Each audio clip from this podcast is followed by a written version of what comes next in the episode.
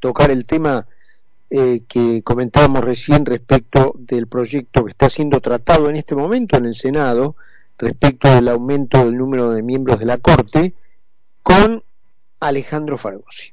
Alejandro, ¿cómo estás, querido? Carlos Mira acá en Concepto. ¿Qué tal, Carlos? ¿Cómo andás? Bien, bien. Eh, mira, para ahorrar tiempo voy a empezar por dar por sentado de que aprueban el proyecto en el Senado. Sí, sí, sí, claro. Eh, empecéme a explicar a partir de ahí, ¿qué, qué, qué puede pasar? ¿Es preocupante?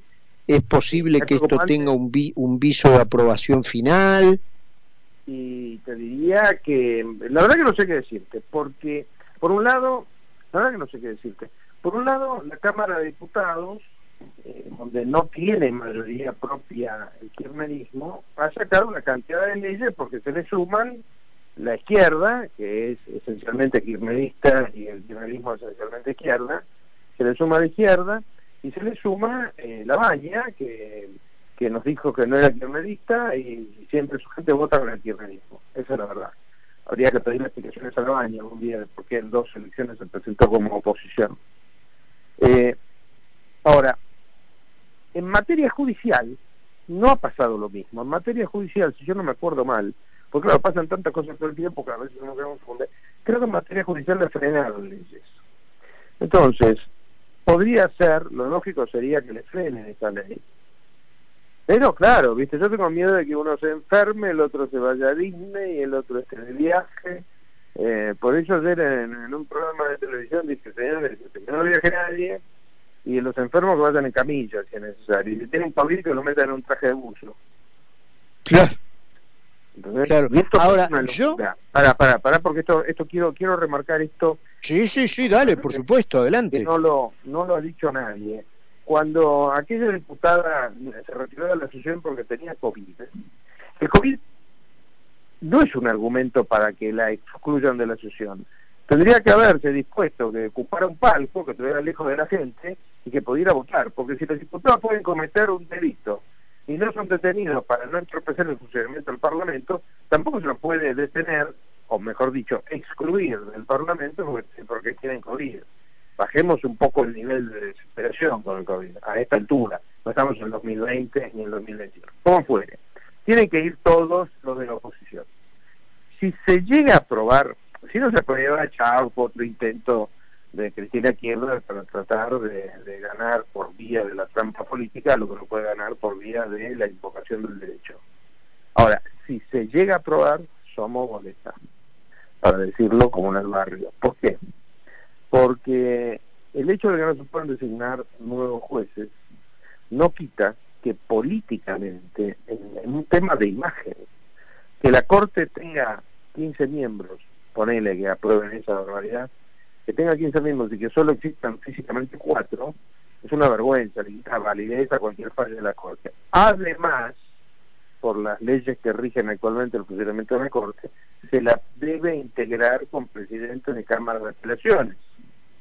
Y yo no sé quién va a ser en cada momento el presidente de la Cámara de Apelación que integre la Corte, no sé cuán apretable es, no sé cuán coimero eh, puede llegar a ser, eh, porque en definitiva, ¿cuál es nuestro problema con los funcionarios, los legisladores y los jueces? Que sean débiles, o sea, que tengan debilidad moral porque aflojan, o que tengan debilidad moral porque se coimear. Si no, estaríamos todos durmiendo en la playa esperando que la Argentina se recupere. Y no, no lo podemos hacer. Conclusión, estamos ante un tema muy complicado, ese complicadísimo, complicadísimo, porque quiero remarcarle a, a, a tus que los temas judiciales son aburridos y es más, la mayoría de la gente cree que bueno, que yo no tengo litigio, yo soy una buena persona, la, la, parte judicial no me afecta, error. La parte judicial te afecta siempre. Te afecta porque ningún juez declara que un impuesto es una barbaridad, porque ningún juez declara que prohibir las importaciones y las exportaciones por, por la carga económica es una barbaridad, por un montón de razones, a vos directa o indirectamente se pega el sistema judicial, cuando se permite que los sindicatos, como si fuesen tribus este, del pasado, sí tienen una empresa. Eh, el, Poder Judicial es dramático por eso, es dramáticamente importante por eso. Y además, cuando nombras un juez, se queda 10, 20 o 30 años. porque el Consejo de la Magistratura no funciona sacando jueces. Es bastante ineficiente en esa materia. Entonces metes un mal juez y la experiencia de otro lado que se queda hasta que se jubila. Resumen, es un tema gravísimo, no grave, gravísimo. Así que Ahora, eh, dos cositas este, antes de, de agradecerte, como siempre, Alejandro, y, despedirte. Eh, parece mentira, pero este, si vos eh, haces memoria, eh, no sé, un par de meses atrás, parecía muy remota la posibilidad de que el gobierno pudiera sacar esto adelante. Y vos fijate cómo están en el, están ahí, ¿eh? Esta gente no quiere perder, no quiere perder el poder, no tiene ninguna limitación de ningún tipo, de ningún tipo, repito, no tiene ninguna limitación de ningún tipo, ninguna limitación de ningún tipo. Lo que vamos a ver en los próximos 14 meses que quedan, estamos en septiembre, 15 meses que quedan de gobierno de esta gente, va a ser catastrófico, no malo. Catastrófico, tienen los, tienen los recursos inmorales para hacerlo y tienen los recursos económicos para hacerlo. No te olvides que tienen miles de millones de dólares encanutados en distintos, distintos paraísos. Eso para todo el mundo, nadie lo puede nadie lo puede demostrar, porque evidentemente han hecho una ingeniería eh, una ingeniería de ocultamiento muy eficiente, pero tienen recursos para hacer la que se les ocurre. Con lo cual, yo estoy realmente, no estoy asustado con esta altura, pero estoy preocupadísimo. Vamos a ver eh, si hoy creemos que la Argentina está mal, eh, cuando lleguemos a diciembre del año que viene, van a dejar tierra arrasada, va a aparecer Moscú cuando llegó Napoleón o, o, Jujuy cuando, cuando Belgrano la evacuó y, se produjo el hecho jujeño, eran todo, todo planchado.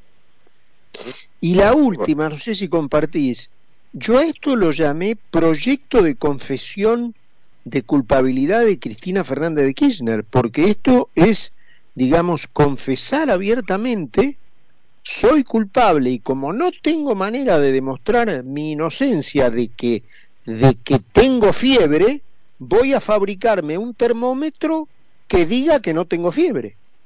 Sí, pero hay mucha gente que sin esa sin ese razonamiento que comparto que en lugar de hacer ese razonamiento que es el correcto hace otro razonamiento dice y es lógico que quiera tener jueces justos. Porque es tanto lo que han machacado sobre la injusticia de la justicia que hay gente que le cree. Cree que hay gente que la considera una especie de semidiosa. Sí, sí, sí, sí, sí, De hecho, es operativo desde, desde hace muchos años que están en el, en el operativo de santificación de una especie de, de, pseudo Santa Evita eh, que primero ya está el antecedente, porque Evita no es santa, o sea, nunca fue era santa. Así como, como hay un libro que se llama Santa Evita, Santa Cristina lo mismo, porque a ella no se le pregunta, no se le habla, se le escucha, dijo una vez uno de sus subsecuentes. sí, sí, Sanini. Sanini, por eso. A la casa le llaman el santuario. Eh, si atentan contra ella es un atentado contra la democracia. Eh, la, suma de disparates monumentales que tenemos que escuchar. Y encima, con todos los asustados, que cada vez que Cristina hace algo dice, no, es un genio político. Si fuera un genio político, no habría perdido la cantidad monumental de elecciones que perdió. Hablemos en serio, ni habría pulverizado el país. Pero Alejandro, bueno, como siempre un placer escucharte, querido, y gracias eh, por el tiempo que nos dedicas. Abrazo grandote. Gracias por el llamado, abrazo. Alejandro Fargosi con nosotros, ex miembro del Consejo de la Magistratura. Nos vamos a la tanda de la radio y estamos de regreso.